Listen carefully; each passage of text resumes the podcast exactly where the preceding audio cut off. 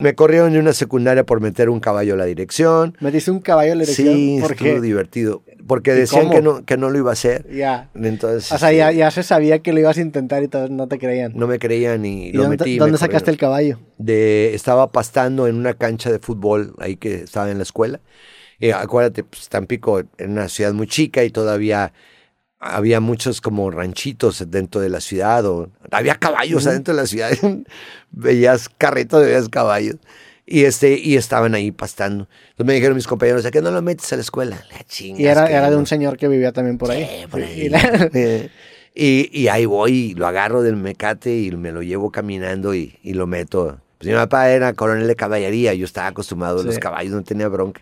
¿Y lo Pero metiste a dónde? A la dirección. A la oficina de la dirección. Y me dijo la secretaria, ¿por qué metes un caballo? Le dije, No porque no mames. quiere estudiar, no quiere ser burro. no, no quiere ser burro. Sí le dijiste eso. Sí. Y este, total, ya llevaba varias amonestaciones y me corrieron. En otra me corrieron porque me Y agarraron. no, pero la directora no estaba, o el director no estaba. el director era un padre. No, ahí sí. no estaba en la oficina, entonces quisiste Le habló a mi mamá, le dijo, señora, venga por su hijo y sus papeles, ya está fuera de la No, institución. y, y anduve recorriendo muchas escuelas. Me, me- en, en el, en la GREG, me corrieron porque el prefecto abrió el baño y me agarró forjando un toque de moto en el No baño. mames. Simón, ¿Cuántos años tenías? pues unos 14. Ay, O sea, desde morrito empezaste a fumar mota. sí, muy chavo. Ya. Y este, había trabajado en circo, entonces eh, ahí me había dado mis primeros toques con los, con los, los, los cojineros, les decimos, los que ayudan a parar el circo y todo. Ya. Y este, bueno, el caso es que, Pero tú, ¿por qué estabas con los cojineros? ¿Estabas en el circo también? porque me corrieron de la escuela y yo estaba yo bien chavo. Y entonces había un circo en Tampico que era de unos italianos.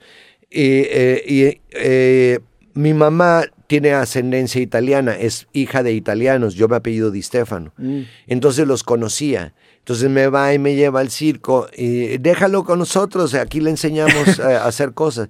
Y, y empiezo con dos payasos, con Miguelito y Cogotito, dos chilenos que me empiezan, que uno de ellos me da una gran fórmula. Estaba yo tratando de escribir un chiste, yo tenía, estaba bien chavo, güey, tenía 13, 14 años. Y este, 13 años yo creo. Y yo no podía escribir un chiste. Y entonces me dice, eh, eh, Cogotito se llama, me dice, ¿y qué querés que escribir un chiste? Digo, sí, pero no sé cómo hacerle. Yo te voy a decir algo, un chiste es un cuento corto con un final inesperado. Órale. Un, cuen- un cuento corto con un final inesperado. Entonces, Le empezaste a usar esa fórmula para construir esa fórmula. Ajá. Y este, y total de que entonces yo, luego me gustó mucho el circo.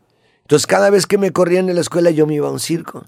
Y de hecho tra- he trabajado mucho en circo. No O sea, sé tú si- te ibas al circo o tus papás te, te querían. No, ya yo. Ya, Ya, en- yo- pero en un principio te, te mandaron al circo. Sí, Ya. Y- Tu mamá, tus papás me dijo que estaban enojados porque te corrieron por meter un caballo. sí. No se lo tomaron muy bien. Ni estaba muy chido que yo estuviera Sí. en un circo. Este, pero, pero entonces me empezó a gustar mucho el circo. Y cuando yo llegué a Monterrey, aquí una familia, la familia, este, de- eh, espérame, ¿por qué de repente se me va la onda de regacho? La familia a la que llegaste a Monterrey. Sí, este, Encarnación. Encarnación. La es que eh, eh, se me va la onda. La familia Encarnación. Tenían, son los del circo de la anaconda. ¿Nunca viste el circo de la No. anaconda? Bueno, tenían el circo Dunbar. Entonces me enrolo con ellos y empiezo a hacer circo de nuevo. Y así estuve en otro circo, en el de los Suárez. Y así ¿Circo el- hacías? ¿Comedia?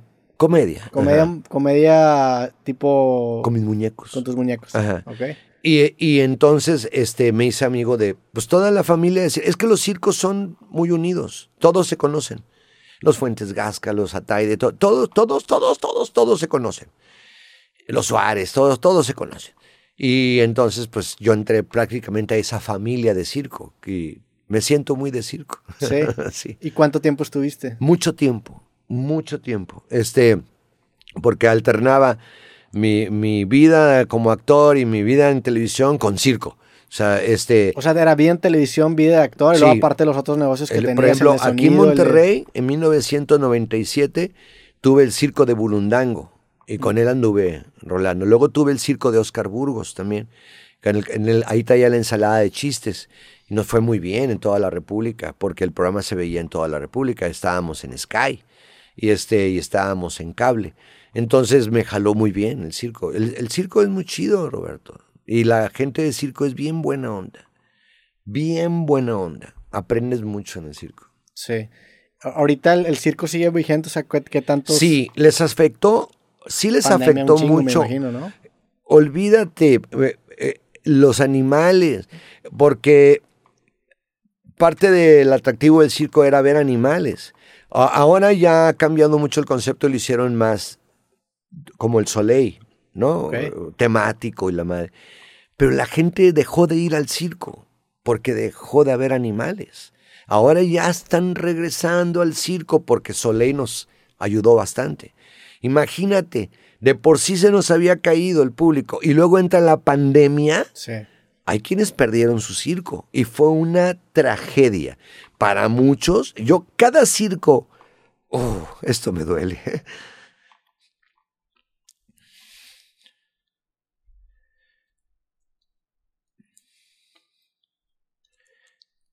Cada circo mexicano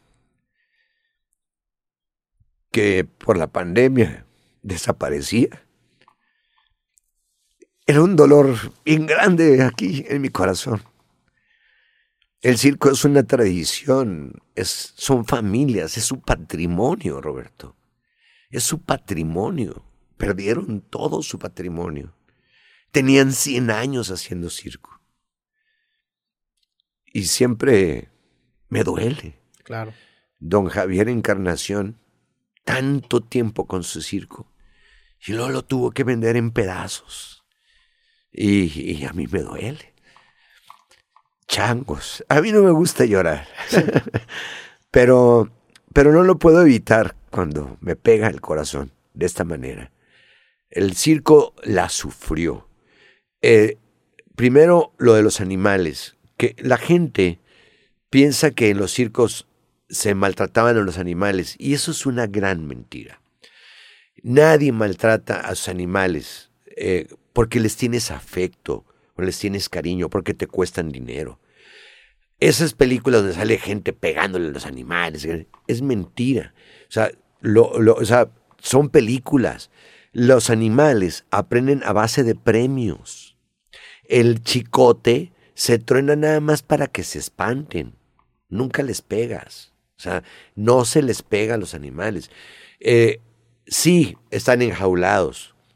Y luego veo señoras que es que los animales en el circo están enjaulados. Señora, usted tiene un departamento de 8 por 8 y tiene seis perros. Sí. No mames. O sea, este, realmente eran muy consentidos los animales en los circos.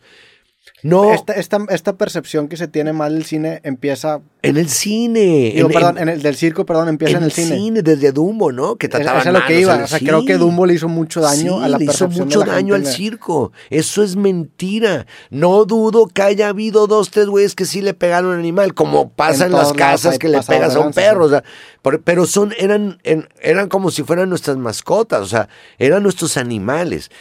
Eh, Fue tan fuerte esto, Roberto, que fueron por los animales a los circos y de la- de- del tráiler, o sea, de tu uh, motorhome, tus perros, tus gatos. Oye, es mi perro, tiene 14 años conmigo, pero está en el circo, se va. Pero es mi perro, este no actúa. No animales en el circo. Y se llevaron a nuestras mascotas. Uno de los changos, que te digo porque Fabio, un gran amigo mío de circo de la familia Encarnación, la changa que se llevaron era su hermana. Eran brothers. O sea, eh, se tenían un amor de brothers y se la llevaron ¿Cuánto tiempo llevaba con ella? Un chingo de No mames. años, unos nueve, diez años, sí, imagínate, el animalito bien acostumbrado y, y se lo llevaron a un lugar en donde no les dieron de comer, en donde no les dieron agua, en donde no les dieron cariño y donde se murieron. Pues que aparte también, o sea, no están acostumbrados a un No saben tratar sí. animales. Un animal, todos los circos traen gente que sabe, traen un veterinario, traen un entrenador. No se llaman domadores, se llaman entrenadores. Los entrenadores a un, a un tigre lo entrenas a base de premios, como a un perro, igual. Si tú a un perro le das una galleta cada vez que... Siéntate. Y cuando siente le das la galleta, cada vez que le digas siéntate, se va a sentar. Sí. Porque quiere la galleta. Igual pasa con los animales. El látigo es para impresionar al público, eh, porque el público se impresiona con el pa. Y, eh, y el, y el animal, pues sí, también oye el ruido y se... Sí. se- se- porque también estás trabajando con tigres, ¿no? No mames.